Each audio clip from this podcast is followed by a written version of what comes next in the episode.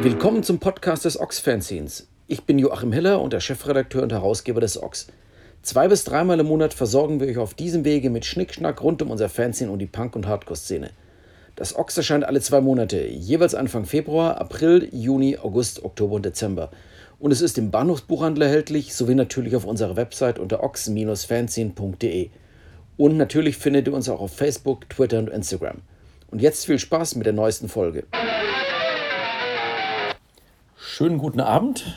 Zumindest ist es hier jetzt zu dem Zeitpunkt, da wir diesen Podcast aufnehmen, Abend.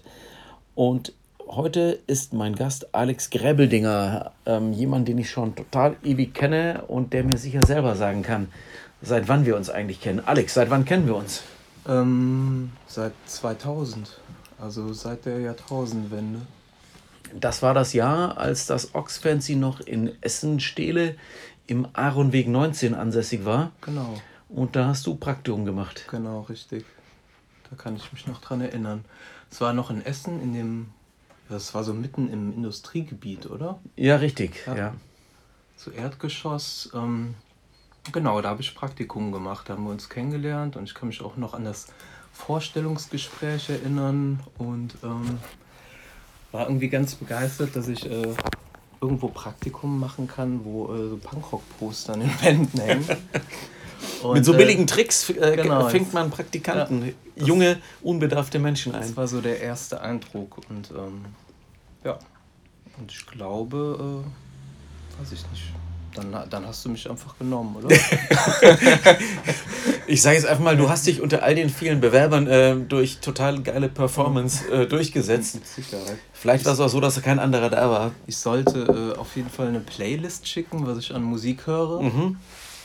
Und ähm, ich glaube, du hattest damals auch kritisiert, dass ich Blink 182 in der Playlist hatte.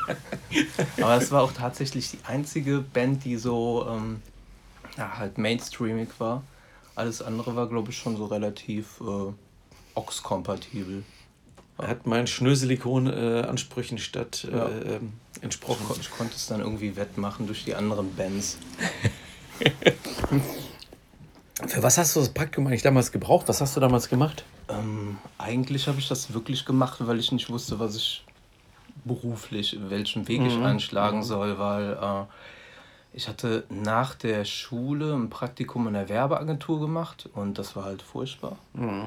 Das ging ein Jahr lang und äh, danach war ich so desillusioniert, dass ich erstmal Zivildienst gemacht habe und ähm, der war schon, der hat mehr Spaß gemacht. Allerdings hatte ich da auch so ein bisschen das Gefühl, ähm, ich mache die ganze Zeit was für andere Leute und äh, nicht wirklich Dinge, die mich persönlich irgendwie beschäftigen oder womit ich mich identifizieren kann. Und ähm, dann hatte ich bei Cargo ein Praktikum gemacht. Und dann gab es eine Weihnachtsfeier und da habe ich dich das erste Mal gesehen. Ah ja. Okay. Dann haben wir, glaube ich, auch mal kurz gesmalltalkt. Mhm. So, und so kam das dann. Und das ist dann wieder so die, vielfach. Die Verbindungen zwischen Ox und Cargo sind ja mhm. vielfältig. Ähm, ja, so, so ein äh, Jörg Mechenbier hat da mal genau, gearbeitet. Genau. Jörg Mechenbier hat auch ein Praktikum beim Ochs gemacht. Genau, richtig. Ich weiß gar nicht, ob das zu dem Zeitpunkt war. Also wir reden von jenem Jörg Mechenbier, der heute als äh, Sänger, Sänger, von Love, von Love A, genau. ja, der hat sich auf jeden Fall noch, äh, als das Büro noch 2000 in Essen war, auch dort vorgestellt. Hast mhm, du den damals genau. schon kennengelernt? Ähm, genau, ich hatte mitbekommen, wie der auch äh, zum Vorstellungsgespräch kam und als er angefangen hatte mit dem Praktikum, da wart ihr schon in Hahnkrüten. Mhm. Da kann ich mich aber auch noch dran erinnern, wie ich dann Jörg zum ersten Mal gesehen habe. Also er hat dann irgendwie geklingelt und äh, charmant wie er ist, hat er sich ganz nett vorgestellt. Hallo, ich bin der Jörg und ich mache hier heute Praktikum. Und äh, da in der Zeit ja, sind wir auch richtig gute Freunde geworden. Und das ist eigentlich bis, obwohl wir uns selten sehen, haben wir die Freundschaft über all die Jahre aufrechterhalten. Ja. Du bist ähm, Buchautor, du bist Schlagzeuger, ähm, du bist äh, Grafiker. Ähm, was kam denn eigentlich alles wie irgendwo in dein Leben? Also äh, vielleicht erwähnst du mal die Bands, in denen du gespielt hast, in denen du aktuell spielst. Mhm. Also momentan in keiner Band, die bislang spruchreif wäre. Also ich hatte früher bei The Suitors gespielt. Das war so um die Jahrtausendwende. Also als ich angefangen hatte, auch ähm, beim Ox das Praktikum zu machen. Das war so schrammeliger Pop-Punk. Ich glaube, wir wollten so klingen wie Scared of Chaka, falls du die noch kennst. Natürlich, großartige ja, Band, ja. Genau. Und ähm, ja, das war, das war so die erste Band, die auch so ein bisschen rumgekommen ist. Ähm, aber wie gesagt, da war ich Anfang 20. Suiters, also genau. S-U-I-T-E-R-S geschrieben. Genau, genau. The Suiters hießen die. Und ähm, dann hatte ich äh, einige Jahre lang bei Karate Disco gespielt. Das war halt äh, deutschsprachiger Punkrock mit Sängerin. Und äh, wir haben uns dann auch irgendwann aufgelöst. Und dann war die letzte Band, in der ich getrommelt habe, war H-Bomb Holiday Camp. Die gibt es aber mittlerweile auch nicht mehr. Also wir haben uns im Sommer aufgelöst, letzten Sommer. Mhm. Und ja, jetzt habe ich gerade so zwei neue Projekte, die sind aber noch nicht spruchreif. Und das wird ein bisschen aggressiver, also eher so in die Hardcore-Richtung gehen. Warum eigentlich Schlagzeug? Ich hatte mein erstes Schlagzeug zur Kommunion geschenkt bekommen. und, Halleluja. Äh, ja, und hatte da auch eigentlich ja, als Kind natürlich einfach nur so wild drauf rumgetrommelt. Aber ich hatte tatsächlich im Alter von zehn Jahren meine erste Band. Das war aber keine äh, richtige Band. Mhm. Also wir haben da halt natürlich mit dem Kassettenrekorder irgendwie Sachen aufgenommen, aber ich konnte halt kein Schlagzeugbeat halten. Äh, mein Freund, mein damaliger, das war so der Nachbarsjunge, der hat irgendwie auf einer Akustikgitarre rumgetrellert. Es war, aber es sollte halt auch schon Punkrock sein. Also Gab es bei dir schon früh irgendwie so einen Bezug zu Punkrock? Irgendwie so Geschwister, Freunde oder wer hat dich überhaupt auf diese auf diese schiefe Bahn gebracht? Äh, das war die Kinderhitparade. Und okay. zwar gab es damals ähm, in der Kinderhitparade wurden ja immer irgendwelche Songs gecovert, also von irgendwelchen Bands mit irgendwie eigenen Texten. Mhm. Und da gab es von den Ärzten Radio brennt, eine Version, die hieß Zeugnis brennt. Und äh, das äh, blieb mir irgendwie damals so, äh, es hat irgendwie so äh, einen bleibenden Eindruck hinterlassen. Und dann habe ich, wurde ich neugierig und bin dann irgendwie mit meiner Mutter, ich glaube im Kaufhof, habe ich dann von den Ärzten nach uns die Sintflut, dieses Dreifach-Live-Album geschenkt bekommen. Und da war ich sieben Jahre alt. Also das war dann so die erste Begegnung mit Punkrock in Anführungsstrichen. Und deine Mutter hat es auch noch selber mit. Die hat es auch noch unterstützt. Und es gab auch, ich kann mich an ein, eine Weihnachtsfeier in der Schule erinnern. Da sollte jedes Kind irgendwie so seine Lieblingsmusik mitbringen und ich hatte halt dann äh, von den Ärzten dieses Live-Album mit dabei und das gab dann auch äh, richtig Ärger. Also, obwohl auf, auf diesem Live-Album, das ja noch nicht mal irgendwie ein indizierter Song drauf Claudia und so. Ja, ja, ja. noch nicht mal. Mhm. Äh, ich glaube, Geschwisterliebe war da als Instrumentalversion drauf, was dann so vom Publikum gesungen wurde. Äh, aber trotzdem, die Frau Köberlein hieß sie, das war die Religionslehrerin. das äh, schien ihr Anlass genug zu sein, dann irgendwie mit meiner Mutter zu sprechen. So. Und. Ähm, hat mich natürlich dann auch beeindruckt. Ja. Also Wenn man also mit sowas schon so viel genau. auslösen kann, genau. kann es ja. nicht ganz falsch sein. Genau, ja. ähm, das waren halt so die, die ersten Berührungspunkte ja, mit Punkrock. Ja. Und, ähm, nun kommst du aber auch aus, ähm, aus der Nähe von, ähm, also ich weiß, mhm. du kommst aus Andernach, was schon mal ganz hervorragender Stadtname ist für alle, die Bukowski-Fans sind. Genau, die Geburtsstadt von Charles Bukowski. In Andernach habe ich allerdings auch erst später gewohnt. Also ah, ursprünglich ja. komme ich aus Neuwied. Neuwied, was ja aber genau. auch wiederum äh, mit äh, später Hammerhead und Hammerhead, davor schon Toxoplasma. Toxoplasma, genau. Tarnfarbe gab es auch noch. Mhm. Also es gab in Neuwied schon eine recht lebendige Punkrock-Szene, so zu meiner Teenagerzeit. Also es war, man hat da schon genug Leute gefunden und so hat sich das natürlich dann hochgeschaukelt. Man muss natürlich dazu auch mal erklären für die Menschen aus anderen Teilen Deutschlands, wo Neuwied überhaupt ist, weil ähm, das sagt dem Rheinländer natürlich was, aber sonst niemandem.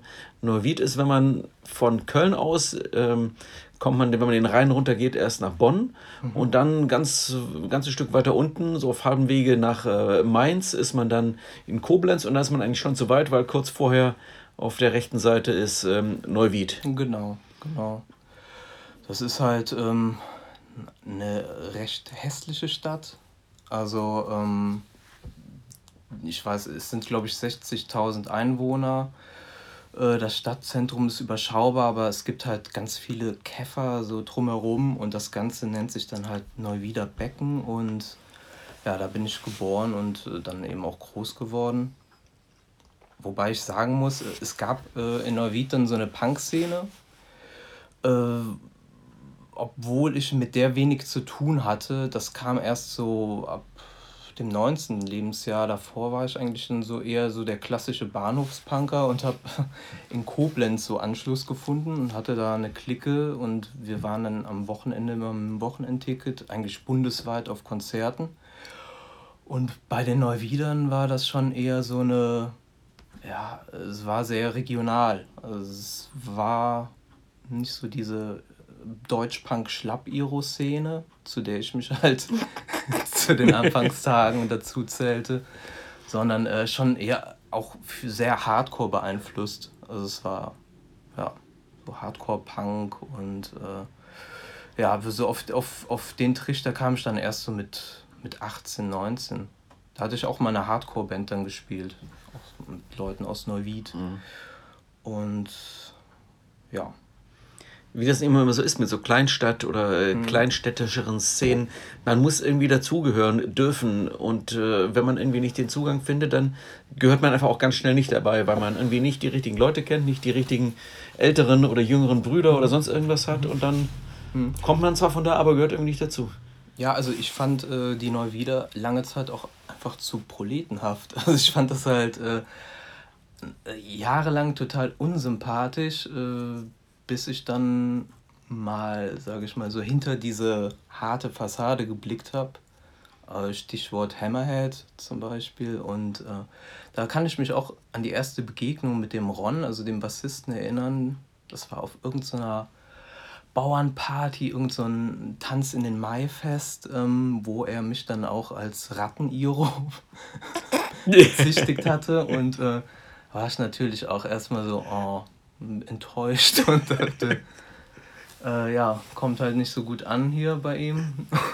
Und dann haben wir dann Jahre später irgendwann mal so eine ganze Nacht lang äh, Whisky getrunken und über Liebeskummer philosophiert und dann war irgendwann das Eis gebrochen. Und ich glaube, von dem Tag an fand ich dann auch Hammerhead gut. ja, ja. Die harte Schale geknackt war und äh, der weiche Kern zum Vorschein kam. mittlerweile wohnst du in Köln. Genau. Ja. ja mittlerweile seit vier Jahren mhm. auch. Ja.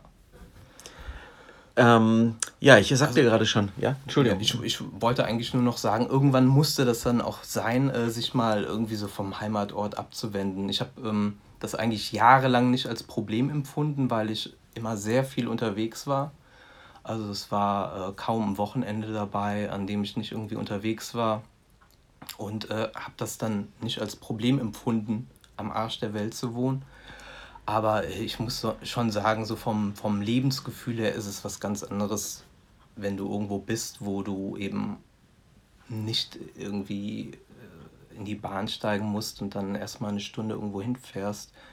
Äh, ja, also ich kann mir halt nicht mehr vorstellen, äh, in irgendeinen Kaff zu ziehen. Also ja. der Trop ist gelutscht. Müssen deine Eltern damit klarkommen jetzt, dass der Sohn so schnell nicht wieder Ja, dass Kaff er halt nur zu wird. Weihnachten mal äh, vorbeischaut, damit müssen die halt leben. ja, ich sagte schon, ähm, auch Buchautor. Ich habe hier drei Bücher vor uns liegen. Ähm, ich weiß nicht, ob ich die Reihenfolge jetzt hinbekomme. Es gibt ein bekotztes Feinripp-Unterhemd, ist der Dresscode zu meinem Lebensgefühl. Ja. Es gibt Verloren im Weltall, Verwahrlost auf Erden und es gibt Bald ist Weltuntergang, bitte weitersagen. Genau. War das die richtige Reihenfolge? Nee, nicht ganz. also, äh, der Weltuntergang war das zweite Buch. Genau. Und Verloren im Weltall das dritte. Genau, richtig. Ja. ja. Steht auch das Ox-Logo drauf, hätte ich eigentlich äh, besser aufpassen müssen. Ja, ich ähm, habe dich aber damals gefragt, ob ich das verwenden darf und du meintest, okay. Du hast, glaube ich, nie die Lizenzgebühren dafür bezahlt. Vielleicht müssen wir ja, da mal drüber reden. Wir noch drüber reden. Weil dadurch hast du sicher, ähm, sicher einige geholfen. tausend Bücher mehr gekauft, verkauft. Ja, der Trend geht zum eigenen Buch. Ähm, jetzt hast du gleich drei davon. Äh, wie kam es zu den äh, Büchern, in denen ja jede Menge ähm, private Details. Privates, ja, genau.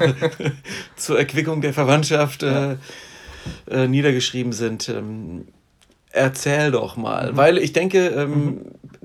das ist wiederum ja der, eigentlich der Ansatzpunkt. Ähm, jede Menge Leute werden ja sicher neben dem hervorragenden Tagebuch von Tom van Laak, mhm. den ich auch noch eines Tages vor dieses Mikro mhm. zwingen werde, ja.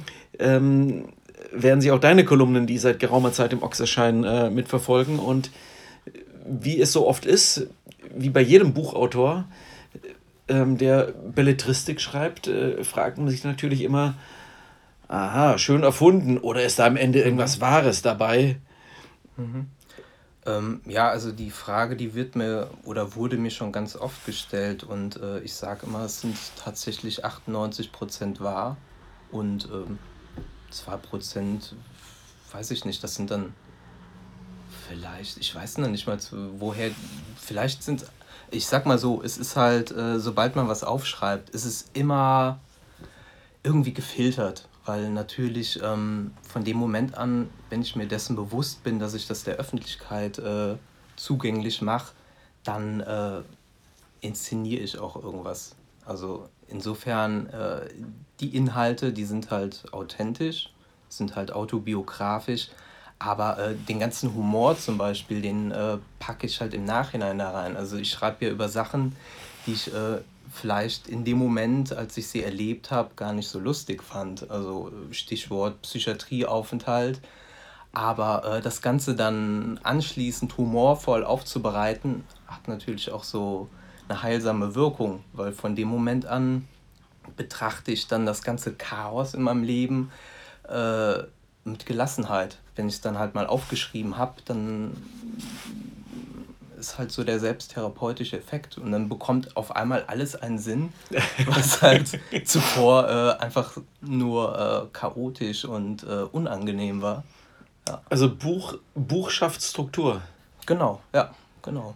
Und ich glaube, das ist auch der, der Beweg, also die Motivation dahinter. Also ähm, irgendwie dem ganzen Chaos Struktur zu verleihen und äh, es ist halt einfach äh, Dinge, für die ich mich geschämt habe, zum Beispiel. Ähm, ich versuche ja auch immer so an meine Schamgrenze zu stoßen und äh, wenn ich was aufgeschrieben habe, dann bin ich da unangreifbar. Also dann kann keiner mehr mit dem Finger auf mich zeigen und sagen, haha, was in der Klapsmühle, sondern von dem Moment an bin ich kuriert. Also es mhm. ist tatsächlich so. Es mhm. sind Gibt Gelassenheit?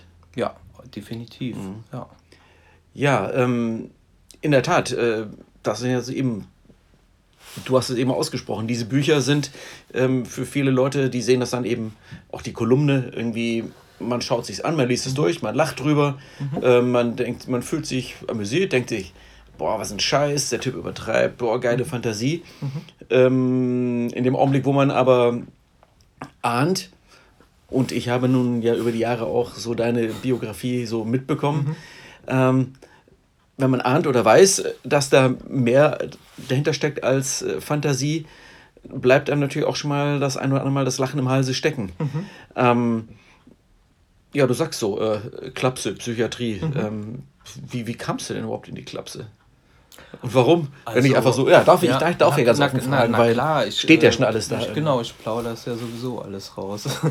ähm, Hat das also, Ochs-Praktikum nicht in die Klapse getrieben? Ich hoffe nicht. Das nee, würde mich nee, jetzt sehr aber schockieren. Ich bin äh, tatsächlich nach dem Ochs-Praktikum auch in die Klapsmühle gekommen, Wobei das erste Mal war mit 18, also so, äh, glaube ich, zwei Jahre vor dem Ox-Praktikum. Und damals äh, waren es einfach nur klassische Depressionen. Und ähm, da war ich das erste Mal stationär halt dann in der Psychiatrie. Und ähm, dann habe ich das Praktikum irgendwann gemacht beim Ox und da fing es äh, zum Ende des Praktikums halt schon an, dass ich so psychotische Symptome hatte. Ich weiß halt nicht, wie ihr oder du das damals erlebt hattet, aber ähm, da fing es halt schon an, dass ich äh, angefangen habe, so zerfahrene Gedanken zu haben, dass ich in dem, was ich gesprochen habe, war kein roter Faden mehr vorhanden. Also ich war im wahrsten Sinne des Wortes einfach äh, verrückt und so neben der Spur. Genau, neben mhm. der Spur und wirre Gedanken, was ich selbst nicht so wahrgenommen habe, aber ähm, irgendwann äh, merkt man es dann halt auch, wie sich Leute einem gegenüber verhalten und das dauerte dann, glaube ich, 14 Tage lang und dann äh, war ich bei Jörg Meschenbier zu Besuch und bin da dann wirklich äh, äh am Ostersonntag irgendwie zusammengebrochen, so am Familientisch, so in Tränen ausgebrochen, weil ich dachte, ähm, seine Familie wo wolle mich vergiften. So. Also ich dachte, die hätten mir irgendwie was in den Spinat äh, gemischt. okay, ich lach jetzt, ja. ja, ja, das, das ja, ja. Hilflos. ja. Und äh, ja, der Jörg hatte mich dann auch tatsächlich in die Psychiatrie gefahren. Der kannte sich auch gut aus, weil er ähm, Zivildienst gemacht hatte als äh, irgendwie Krankensanitäter und wusste genau, wo es hingeht und äh, hat mich da halt sicher untergebracht. Wir machen einen kleinen Ausflug, Alex. Ja, genau. Ja, aber ich habe auch direkt eingewilligt. Also ich habe das halt natürlich gemerkt, dass da jetzt irgendwie das Kind in den Brunnen gefallen ist und dass da jetzt irgendwie was unternommen werden muss. Mhm. Und, ähm, ja, und das war dann eben eine richtige Psychose. Ja. Und das hielt dann einige Wochen an und äh, irgendwann wurde halt mit Neuroleptika halt alles äh, mhm. äh, behandelt und dann irgendwann war es überstanden, wobei ich sagen muss, diese Psychose dann zu verarbeiten, das hat auch nochmal, ich würde sagen, zwei Jahre gedauert, mhm. bis man so Abstand dazu gewonnen hatte, bis man sagen konnte, äh, jetzt kann ich auch drüber lachen. So. Mhm. Jetzt habe ich so viel Distanz dazu aufgebaut, dass ich eben ähm, damit halt nicht mehr nur Unangenehmes verbinde, sondern äh, eben auch ein Stück weit Lebenserfahrung und ja. Also du warst wirklich dann einfach eine, einige Monate wirklich so weggesperrt oder nicht weggesperrt, aber warst ja auf eigenen Wunsch hin. Mhm. So, nee, sie bleiben jetzt besser hier drin und gehen nicht wirklich Ja, raus. also der stationäre Aufenthalt, der war überschaubar. Das ging, glaube ich, so acht Wochen. Mhm. Und äh, dann anschließend noch teilstationär in der Tagesklinik. Und das, das waren dann schon noch mal so zwei Monate oder so. Und genau, das war, ja. Wie kam es dann, dann dazu? Ich kann mich nämlich nicht mehr daran mhm. erinnern, weil, mhm. mein Gott, das ist ja alles, klar, das sind alles so Bits and Pieces, mhm. die man hier hört. Ich erinnere mich natürlich an die Story von Mechenbier, so, was ja auch so locker runter, so, dann habe ich den Gräbeldinger in die Klapse gefahren. Na klar, erzählt man halt so, was man ja. halt so unter Freunden erzählt. Haha. Ha. Ja. Ähm, aber das jetzt so strukturiert, ähm, mhm. so, und dann hat er angefangen, fürs Ox zu schreiben. Wann war das denn? Wie kam es denn dazu, dass du, dass du anfingst, das dann aufzuschreiben? Oder was war der Impetus, das mhm. aufschreiben zu wollen? Mhm. Dann wurde ja erst die Ox-Kolumne draus und dann später wurde mhm. eben ein äh, Buch daraus. Genau. Ja. Wie kam das alles und wer hat dich dazu angestupst? Also angefangen, äh, Kolumnen zu schreiben, war glaube ich 2006 und ähm, die Psychose zum Beispiel, die war 2001. Also wie gesagt, fünf Jahre mussten vergehen, bis ich dann äh, so Selbstvertrauen gesammelt hatte, dann eben auch solche privaten Sachen einfach mal aufzuschreiben und äh, die Motivation dahinter war äh, einfach, ähm, also es ist, ich hatte jetzt, ich wollte es einfach mal ausprobieren, wie es ist und ich wollte es, mir war halt wichtig, dass ich das Ganze irgendwie humorvoll aufbereite, so, um für mich selbst auch Distanz zu gewinnen und ich, das war so die Ausgangssituation. Aber es war eben auch äh, jetzt nicht die Motivation dahinter, oh, ich will jetzt irgendwie ganz viele Kolumnen äh, schreiben und dann irgendwann Bücher veröffentlichen. Das ging halt so Step by Step. Also ich habe halt irgendwann mal angefangen und äh, dann irgendwann waren es so viele Kolumnen, dass ich dachte, man könnte ja auch ein Buch daraus machen. Ja. Und mittlerweile sind es drei. ja. Viertes in Arbeit? Ja, ist in Arbeit. Ja. Mhm. Ähm, wie sind denn die Reaktionen auf ähm, die Kolumnen, auf die Bücher? Ich meine, natürlich äh, werden die Leute eher dich, mhm. du gehst ja auch in die Öffentlichkeit damit, insofern als es auch ähm, bisweilen Lesungen äh, gibt mhm. mit deinen Kolumnen. Mhm. Wie, wie ist denn die Reaktion darauf? Also als allererstes denke ich mir natürlich, äh, ist sowas für die Familie doch wahrscheinlich ähm, erstmal relativ schwer auszuhalten, dass irgendwie der Sohn ist ja schon schlimm genug, dass er in der Klapse ist, aber dann schreibt er auch noch drüber. dann, dann versaut er noch den Familiennamen. ja. Ja, ich hätte mir ein Pseudonym eigentlich äh, einfallen lassen sollen. Ähm, nee, also für, meine Familie ist das kein Problem. Also die finden das gut. So. Ähm, darüber hinaus, wie war die Frage, wie die Reaktionen sind? Wie die also Reaktionen sind. Ich denke, es gibt mhm. ja, ich bin immer wieder erstaunt, mhm. mhm. tatsächlich, ähm, wie viele Menschen so aus der Punk-Szene mhm. mittlerweile, früher war das ja eher auch noch mehr so ein Tabuthema, ganz offen darüber reden, über ihre Dämonen oder wie mhm. immer man, mhm. man das verklausuliert, das Dunkle. Also es sind ja wirklich Legionen die Menschen, die aus dieser Szene kommen, die einfach auch den Mut haben einzugestehen, dass sie irgendwelche Probleme haben, mhm. mit denen sie irgendwie klarkommen, klargekommen sind, klarkommen müssen. Mhm. Und ähm, entsprechend ähm, ist es ein Thema in der Szene und gleichzeitig äh, wird es ja Reaktionen von Gleichgesinnten, von Menschen, die dann wirklich mal nachfragen, so, ja echt, wie war das denn jetzt und ging mir genauso? Also mhm. solche Sachen. Also wie sind die mhm. Reaktionen darauf? Ähm, ja, also es gibt durchaus äh, positive Reaktionen. Also ich bekomme halt schon auch mal äh, irgendwie äh, eine Nachricht geschickt von Leuten, die sich da irgendwie wiedergefunden haben oder auch äh, also eigene Erfahrungen geschildert von Leuten, die auch jetzt irgendwie in der Psychiatrie waren oder oft sind es auch Leute, die eben aktuell irgendwas Ähnliches durchmachen und ähm, klar, die äh, identifizieren sich damit und äh, sehen in mir irgendwie einen Seelenverwandten. Also solche Reaktionen gibt es durchaus. Mhm. Ja.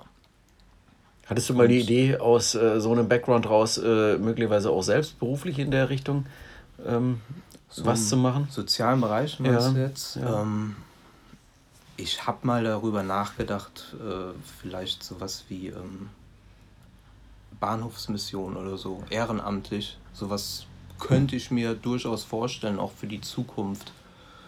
Ja. Mhm. Aber bislang halt äh, kam es noch nicht dazu. Ja. Ähm, du hast ähm, eines der Bücher wurde auch als ähm, Hörbuch ähm, mhm. umgesetzt. Mhm. Äh, mit ja durchaus prominentem Sprecher. Mhm. Erzähl mir doch mal, wie es da dazu kam und äh, kann man sowas auch bezahlen? Ja, ähm, ja das war Oliver Koritke und der hat es leider nicht für einen Kasten Bier gemacht. Aber ähm, ich muss sagen, es war äh, bezahlbar. Also mit einer Band ins Studio zu gehen, ist durchaus teurer. Also klar, der hat eine Gage bekommen, die Produktion des Hörbuchs hat Geld gekostet, aber das war, war in Ordnung. Also der mhm. hat es halt auch gerne gemacht. Äh, der hat sich eben damals das erste Buch durchgelesen meinte, findet er gut und so kam das dann zustande. Mhm. Ja. Das war auch schon wieder drei, vier, fünf Jahre her? Oder? 2012 kam ah, das ja, raus, genau. Mhm. Ja, mittlerweile habe ich äh, noch ein zweites Hörbuch in Planung. Diesmal mit zehn verschiedenen Sprechern. Die werde ich jetzt aber noch nicht nennen. okay. Ich kann halt nur vorwegnehmen, es sind äh, alles Musiker aus der Punk-Szene.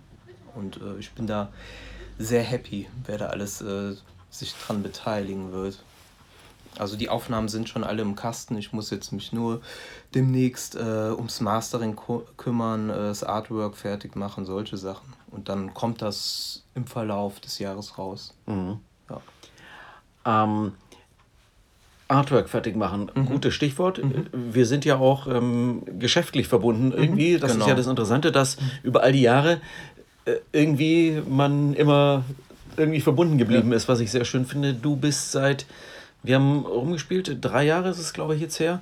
Ähm, Layout ist so das Fuse-Magazin, also nicht das Ox, sondern dieses zweite Magazin, das im ähm, Ox Verlag erscheint, das Fuse, was ja eher so modernere, metallischere Spielarten von Hardcore und ähnliches abbildet, wo wiederum ja Dennis ähm, Müller, der mhm. Chefredakteur ist, der wiederum ja bei Kampfsport spielt, mhm. Bassist dort. Also, und irgendwie haben wir dann dich äh, irgendwann auch nochmal äh, damit reingeholt und mhm. du layoutest das jetzt. Wie mhm.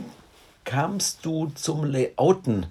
Ähm, das hast du ja dann mhm. irgendwann, als du das Ox-Praktikum gemacht hast, warst du noch kein Layouter und irgendwann mhm. warst du dann plötzlich jemand, ja. der so Photoshop kann und so. Genau, also ich, ich konnte das ja eigentlich schon, Photoshop konnte ich ähm, schon seit dem Praktikum in der Werbeagentur und äh, allerdings war das ja irgendwie keine positive Erfahrung dann in der Werbeagentur und dann hatte ich so diesen Berufswunsch Mediengestalter erstmal äh, beiseite gelegt, hatte dann Zivildienst gemacht, dann das Praktikum bei Cargo, dann das Praktikum beim Ox und nach dem Ox-Praktikum habe ich dann äh, auch endlich meine Ausbildung durchgezogen und das war eben die Ausbildung zum Mediengestalter und das habe ich in einem Berufsbildungswerk gemacht. Und äh, das war so ein im Rahmen einer Reha-Maßnahme. Und so also schließt sich der Kreis nach, nach, nach dem Psychiatrieaufenthalt, mhm. genau. Mhm. Ähm, konnte ich dann eben quasi meine Ausbildung im Rahmen von einer Reha-Maßnahme machen. Es war sehr angenehm, weil ähm, ich hatte da keinen Chef, sondern es hatte so einen Schulcharakter und es lief alles sehr entspannt ab und es hat aber auch super funktioniert. Also die äh, Ausbildung wurde dann eben auch ganz normal vor der IHK gemacht und äh, ich habe das ziemlich gut abgeschlossen. Und äh, ich sag mal, das, das sind dann eben so Dinge, wo man im Nachhinein denkt, gut, dass ich psychisch krank geworden bin, weil darüber konnte ich dann, sage ich mal, so entspannt eine Ausbildung absolvieren, wie ich sie äh, in irgendeiner scheiß Werbeagentur nicht hätte machen können. Würde, was du möglicherweise mit deiner Prädisposition, den, mhm. den Druck möglicherweise gar nicht standgehalten hat, in so normalen Berufsding. So, ja, ja, genau, okay. und das war mhm. eben so ein geschützter Rahmen und mhm. ja. Also irgendwie total philosophisch irgendwie hat dann doch immer noch mal irgendwas sein Gutes. Ja, irgendwie. De definitiv. Mhm. Also im Nachhinein dann äh, ja, erkennt man dann doch einen roten Faden oder denkt sich, es war gut, so wie es gekommen ist. Mhm. So. so bekloppt das auch war. ja, ja. ähm, genau, du hast ja noch irgendwann mal ein zweites Praktikum hier gemacht. Genau. Kriege ich aber auch gar keine Jahreszahl mehr irgendwie ja. äh, dazu. Ich glaube, das war im Rahmen meiner Ausbildung dann auch Ausbildung, tatsächlich, ja. genau, mhm. weil die war ja eben so überbetrieblich, eben im Rahmen von diesem Berufsbildungswerk und da musste man eben auch Praktika mhm. absolvieren in der Zeit und dann, klar, Ox lag ja nah. Und dann war ich mhm. nochmal hier. Ich habe die nochmal genommen. Ja, ja. Kloppt. ich hätte es doch wissen ja, müssen. Ja. Aber da, danach musste ich dann nicht nochmal in die Klapsmühle. Insofern. Die schlimmsten Chefs der Welt. Äh, Folge 793. ähm, du, es gab ja da oder gibt ja doch irgendeine Verbindung zu Pasco. Ähm, mhm wie gab's, wo kam die dann eigentlich dann irgendwo dazu? Also äh, zum einen über den Jörg halt, Jörg Meschenbier, der äh, kommt ja ursprünglich auch aus dem Saarland und kannte halt die ganzen Pesco-Leute. Und äh, der hat mir die halt damals dann schon vorgestellt, so im Jahre 2000, als die Band sich gerade erst gegründet hatte. Und ja, da haben wir uns dann kennengelernt und irgendwie ist der Kontakt auch nie abgebrochen und ähm, Tante Guerilla ist ja der Mailorder halt von den Leuten von Pesco. Und die sind eben auch unter anderem an diesen Büchern beteiligt, also übernehmen den Vertrieb und haben jetzt auch das letzte Buch äh, mit veröffentlicht. Und ja, deswegen besteht da eben auch nach wie vor Kontakt. So alles letztlich Friends and Family. Genau. Ja. Das, das ja. wunderbare Szenenetzwerk, genau. das immer wieder unfassbare schöne ja. Verästelungen genau. mit sich bringt. Ja, damit sind wir dann so ähm, bei, der, bei der aktuellen Ox-Kolumne, die mhm. jetzt seit oh, wahrscheinlich auch schon wieder ein Jahr oder sowas läuft. Dazwischen mhm. gab es eine kleine Pause. Mhm, genau. Und jetzt ja. machst du das eher so in Mini-Tagebucheinträgen. Genau. So, ja. Was ist, wollte ich schon längst mal fragen, was ist eigentlich die Idee dahinter? Warum die neue Form? Warum wolltest du in der Form dann weitermachen? Ja. Und wo soll es hinführen? Äh, kann ich dir erzählen. Und zwar, ähm, ich hatte ja jetzt jahrelang äh, Kolumnen im klassischen Stil gemacht, also längere Fließtexte.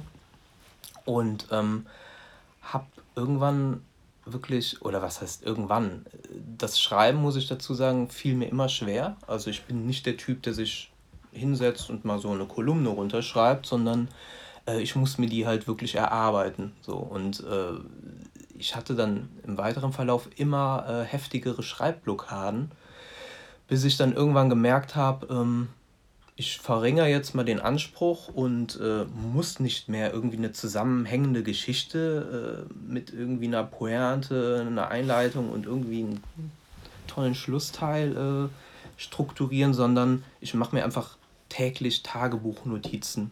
Und so kam das Ganze zustande. Also ich habe jetzt nur noch den Anspruch, äh, wenn mir was einfällt, schreibe ich mir einen Satz auf und das reicht. So. Und das Ganze reihe ich dann chronologisch aneinander und werte es natürlich aus. aus. Vieles ist äh, äh, zu privat, anderes äh, kann man zeigen und ja, und das so, so kam das. Mhm. Und es ist eben ein angenehmes Schreiben einfach. Also es ist entspannt.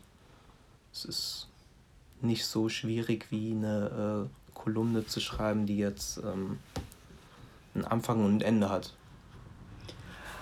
Ähm, hattest du denn mal auch, wie soll ich sagen, äh, in dem Augenblick, wo man schreibt, ist es ein Buch und dann ist es ja noch nicht unbedingt Literatur. Äh, die Frage ist mir dann, wenn irgendwelche wichtigen, wichtigen Menschen äh, das dann äh, wahrnehmen, dann ist es plötzlich, oh wow, Literatur und äh, sowas.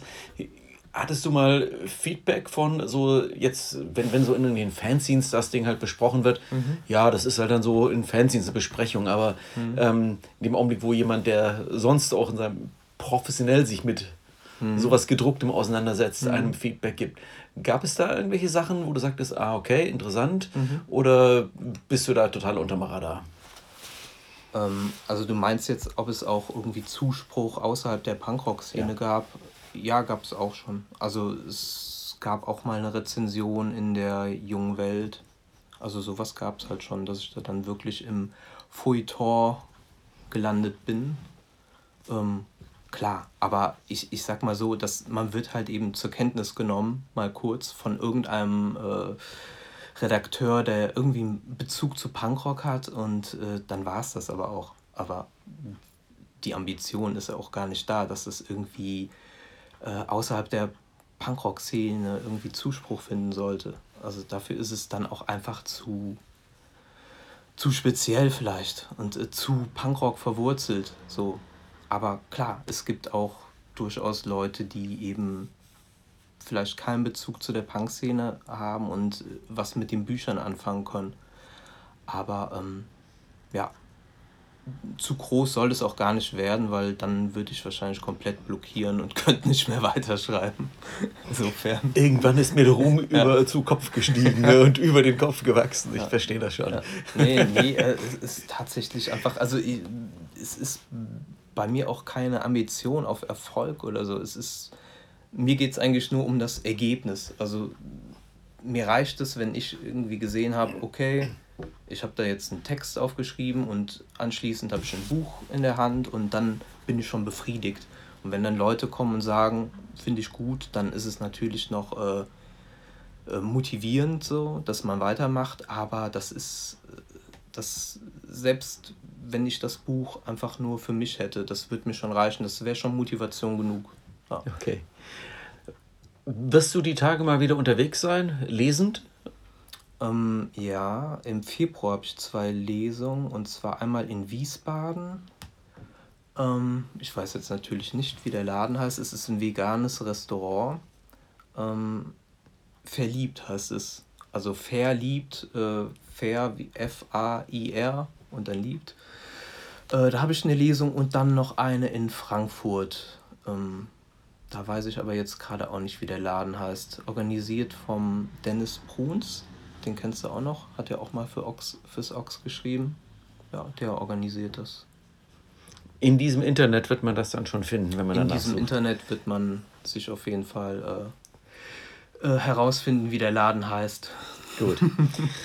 Ja, dann danke ich dir, Alex. Ja. Und ich denke, dann hören wir uns wieder, wenn ähm, dein Opus Maximus, äh, dieses äh, mit 180 äh, weltbekannten Punkrockern aufgenommene Mhm. Spezialhörbuch mit 18 Stunden Länge erscheinen wird. Ja, also es werden mindestens drei CDs. Und es ist auch noch Musiktor von den Bands der Leute, die halt eben Kurzgeschichten einsprechen. Gut. Wann wird das soweit sein? Willst du was verraten? Oh, jetzt setzt du mich unter Druck. Nein, nein, nein, nein, nein, nein, nein. Das war jetzt eher so informativ. Ja, sag, sagen wir mal äh, im Sommer. Gut, der Sommer ist lang. Letztes Jahr hat er bis ähm, in den äh, November reingedauert. Ja, ja. Das sollte kein Druck erzeugen. Vielleicht auch schon früher, aber mal gucken. Gut. Alex, vielen Dank, dass du hier warst. Ich danke dir. Und dann bis bald mal. Ja, bis dann. Danke an alle, die bis hierhin durchgehalten haben. Bis zum nächsten Mal.